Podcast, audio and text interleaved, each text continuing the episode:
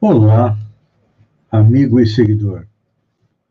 Seja bem-vindo à nossa live diária da Reflexão Matinal, onde eu e você vamos em direção ao nosso coração para lá, como jardineiros espirituais, elevar templos às nossas virtudes, procurando aumentar elas adubando, fazendo com que cresçam, floresçam e frutifiquem virtudes como amor, desinteresse, paciência, caridade, e ao mesmo tempo cavar masmorras aos nossos vícios, ou seja, nossos vícios e nossos defeitos são a razão da nossa infelicidade. Temos dentro do nosso coração ainda muito de orgulho, temos muito ainda de cupidez, ganância, e ficaríamos aí inúmeros minutos falando a respeito deles, que são a causa da nossa infelicidade. Porque, em função deles, do orgulho, do egoísmo, nas encarnações passadas, cometemos inúmeros erros e hoje nós colhemos os frutos. É. Embora muitos não aceitem, a reencarnação é a melhor mostra da justiça divina, ou seja, a prova de que Deus é amor, como dizia o apóstolo João há dois mil anos atrás, e que Allan Kardec definiu como sendo a inteligência suprema a causa primária, ou seja, a causa da criação do nosso universo, a causa da nossa criação como princípio espiritual, que estagiou por bilhões de anos nos reinos vegetal, animal e só há em torno de 500, 600 mil anos, chegamos no reino nominal. Quando nós chegamos no reino nominal, nós trazemos toda a carga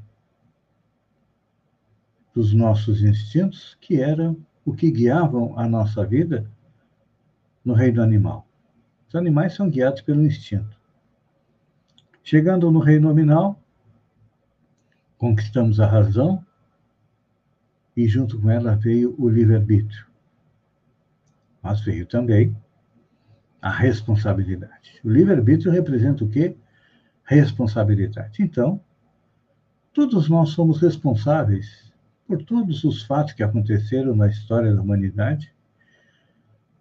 E, mas como o universo evolui, a partir do Big Bang, o universo começou a se expandir, vai se expandir a até mais uns 80, 90 bilhões de anos, depois ele começa a se compactar novamente, até chegar a um ponto mínimo, onde está muito bem descrito na Bíblia, o fiat lupus, ou seja, faça-se a luz, e aí começa todo o processo novamente. Só que, claro, provavelmente nós estaremos aí já numa condição não de espírito imperfeito que estamos hoje, nem de bons espíritos, como é o nosso passo, próximo passo evolutivo, mas na condição de espírito puro. Seremos semelhantes a Jesus, que tem sob sua responsabilidade a evolução do planeta Terra e a nossa própria evolução. Por isso que hoje nós estamos passando pela pandemia do coronavírus, que veio para nos alertar que a nossa vida continua além da vida ou após a morte. Quando Pilatos pergunta a Jesus se ele era rei, ele confirma e Pilatos questiona: Onde está o teu reino? Jesus responde que meu reino não é deste mundo, ou seja, o reino de Jesus é a pátria espiritual de onde nós viemos e para onde nós voltamos após a experiência terrestre.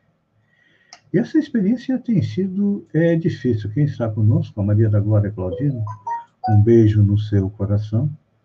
Nesses dias de pandemia, está difícil, não está? Pois é. Mas é importante a gente lembrar de uma colocação do Espírito Emmanuel, através da psicografia de Chico Xavier, que nos ensina que o pior momento de nossa vida é o momento de melhorar. Por quê? É aí que surgem os maiores empecilhos. E realmente, nós estamos vendo o coronavírus levar parentes e amigos, enquanto levava pessoas distantes de volta para a pátria espiritual, nós não sentíamos. Mas a partir do momento em que o coronavírus ficou mais agressivo, mais mortal, todos nós estamos com o coração na mão, como diz a expressão. E o que fazer? Fugir? Não adianta. Tem uma história árabe, eu adoro as histórias árabes porque tem uma profundidade extremamente grande. Diz que, certa vez, uma pessoa, ao chegar na praça da sua cidade, se deparou com a morte. Se assustou, saiu correndo, pegou o seu cavalo, atravessou o deserto e foi para uma outra cidade tentando fugir da morte. Qual não foi a sua surpresa ao chegar lá encontrou a morte que o abraçou. Ele, antes de exalar o último suspiro, pergunta: Mas, morte, por quê? Se você estava lá na outra cidade. Pois é. A morte disse para ele: Eu estava lá para te avisar que nós teríamos um encontro marcado aqui hoje. Você não parou para me ouvir e acabou correndo para meus braços. Isso é que tem acontecido com muitas pessoas que não compreendem a periculosidade do coronavírus e saem desesperados em busca de uma festa, de uma palavra, de uma balada, de uma convivência, de uma praia. E aí, quando se dão conta, a morte os está aguardando. Então, nesses momentos extremamente difíceis, temos que seguir todos os protocolos, mas como diz o Chico Xavier, o pior momento da nossa vida é o momento de melhorar. É claro que nós temos que nos refugiar na oração, que é um fator decisivo na aquisição da saúde mental e da saúde do corpo. Então, meu amigo, está na hora de lembrar de Deus. Tem que, todos nós temos que aprender a orar se quisermos uma vida melhor. Esta é a nossa mensagem de hoje. Não precisa você ir na igreja para fazer uma oração. Lá você pode fazer, mas você pode fazer neste momento a sua oração de agradecimento a Deus pela vida que tem. Já imaginou estar encarnado lá no chifre da África? ou lá na Palestina, sendo massacrado pelos judeus. Hum? Somos felizes porque vivemos aqui no Brasil. Então, vamos orar, agradecendo e também pedindo. Pense nisso. Enquanto eu agradeço a você por ter estado comigo durante esses minutos, fiquem com Deus. E até amanhã, no amanhecer, Espero que seja um amanhecer lindo como o de hoje, com mais uma reflexão matinal. Um beijo no coração e até lá, então.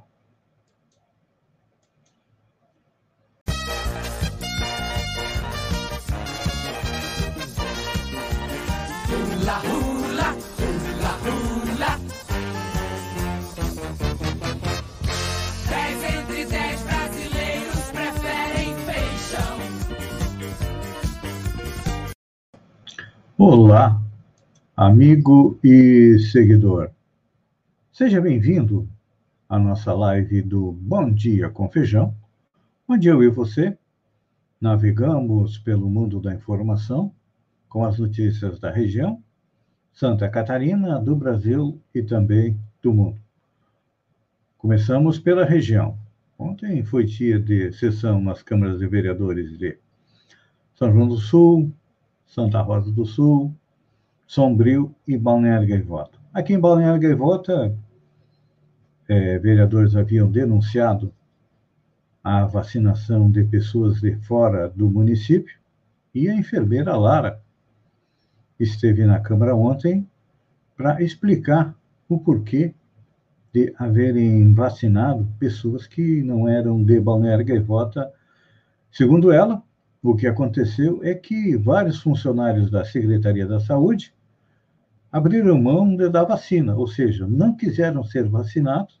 Então, como a vacina tem um período X para ser utilizada, em torno de seis horas, foram chamadas pessoas de fora de Balneário Gaivota para serem vacinadas.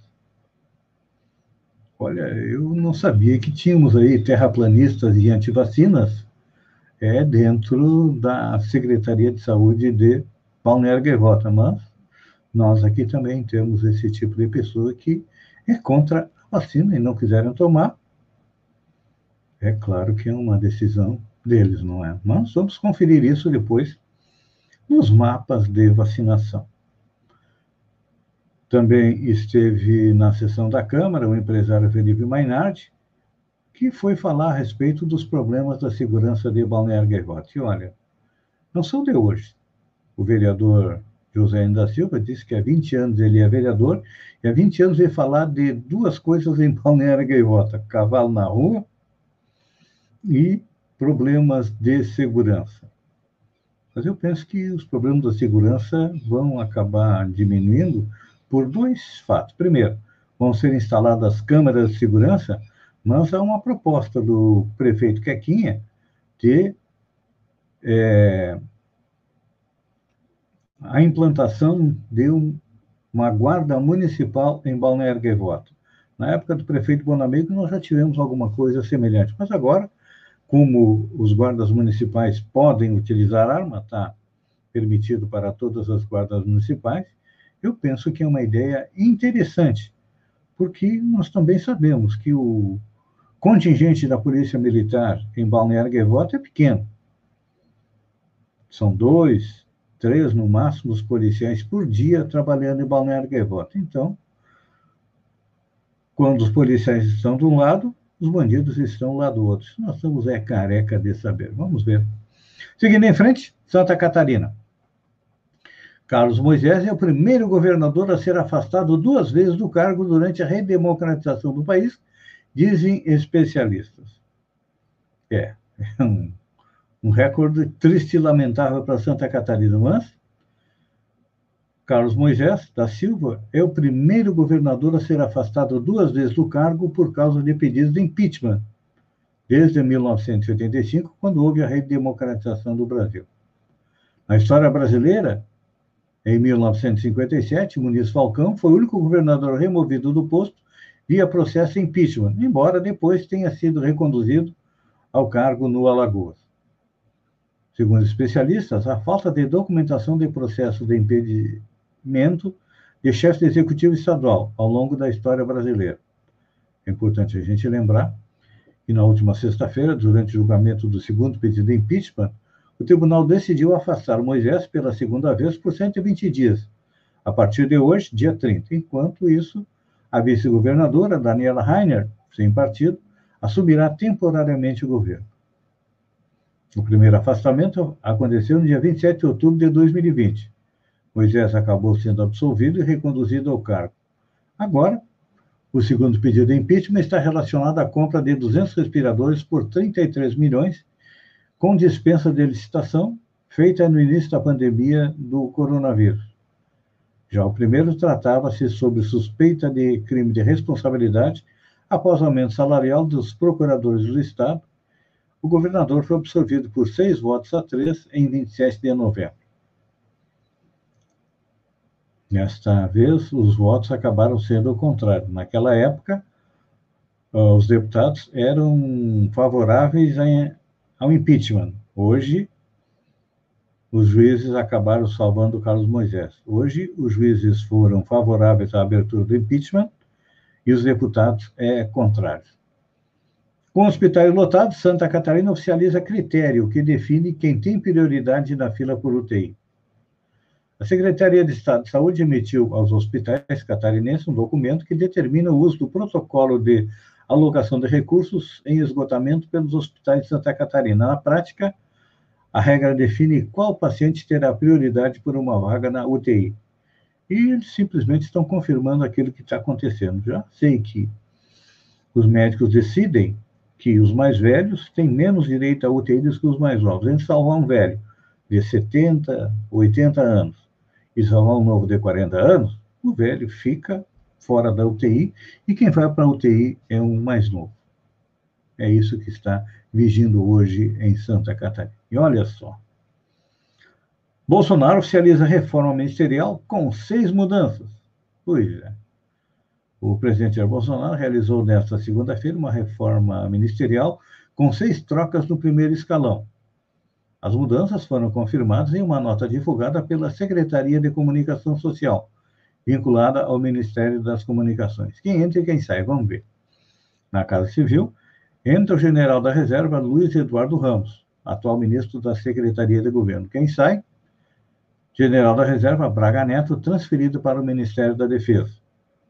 No Ministério da Justiça e Segurança Pública, entra o delegado da Polícia Federal, Anderson Torres, atual secretário de Segurança do Pública do Distrito Federal.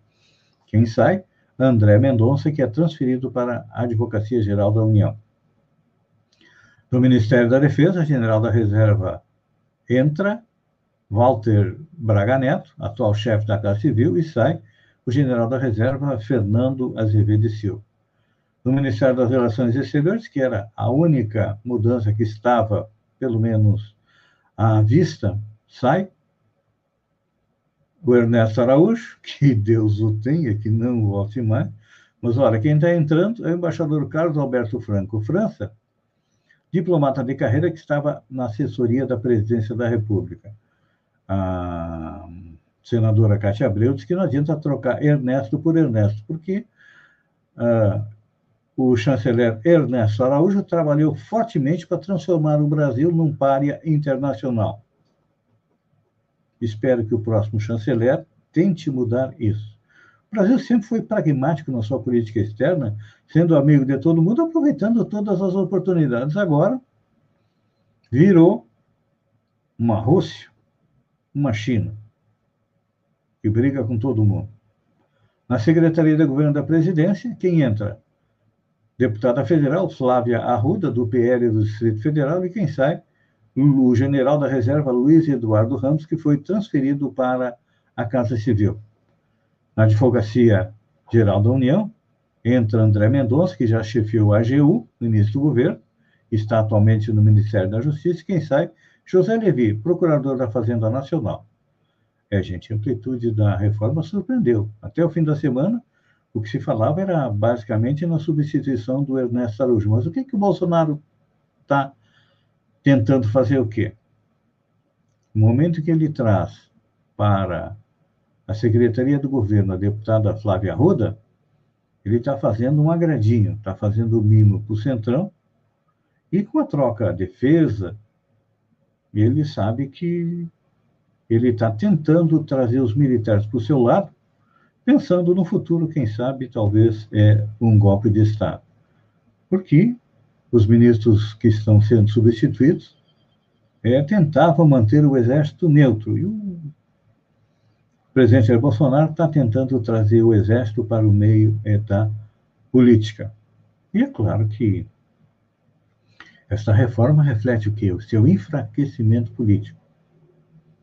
Aumenta a dependência do centrão e acaba perdendo aí a sustentação é, militar. É, em Brasília, há temor de que a reforma seja sinal da tentação golpista de Bolsonaro Golpista ele é, não é? Manso está fraco para tentar algo nesta linha e ter sucesso. Mas, como a gente sabe, tem muita gente no Exército que ainda apoia o presidente Bolsonaro, então temos que ficar é, alertas. Amigo e seguidor, última notícia, olha só, possibilidade de mais aventuras. O escritor George R. R. Martin assinou o contrato de cinco anos com a HBO. O anúncio aumentou as esperanças entre os fãs de Game of Thrones por novas aventuras ambientadas entre dragões e famílias guerreiras de Westeros. R. R. Martin tem 72 anos e seus livros As Crônicas de Gelo e Fogo deu origem ao fenômeno recorde de sucesso na TV que foi Game of Thrones.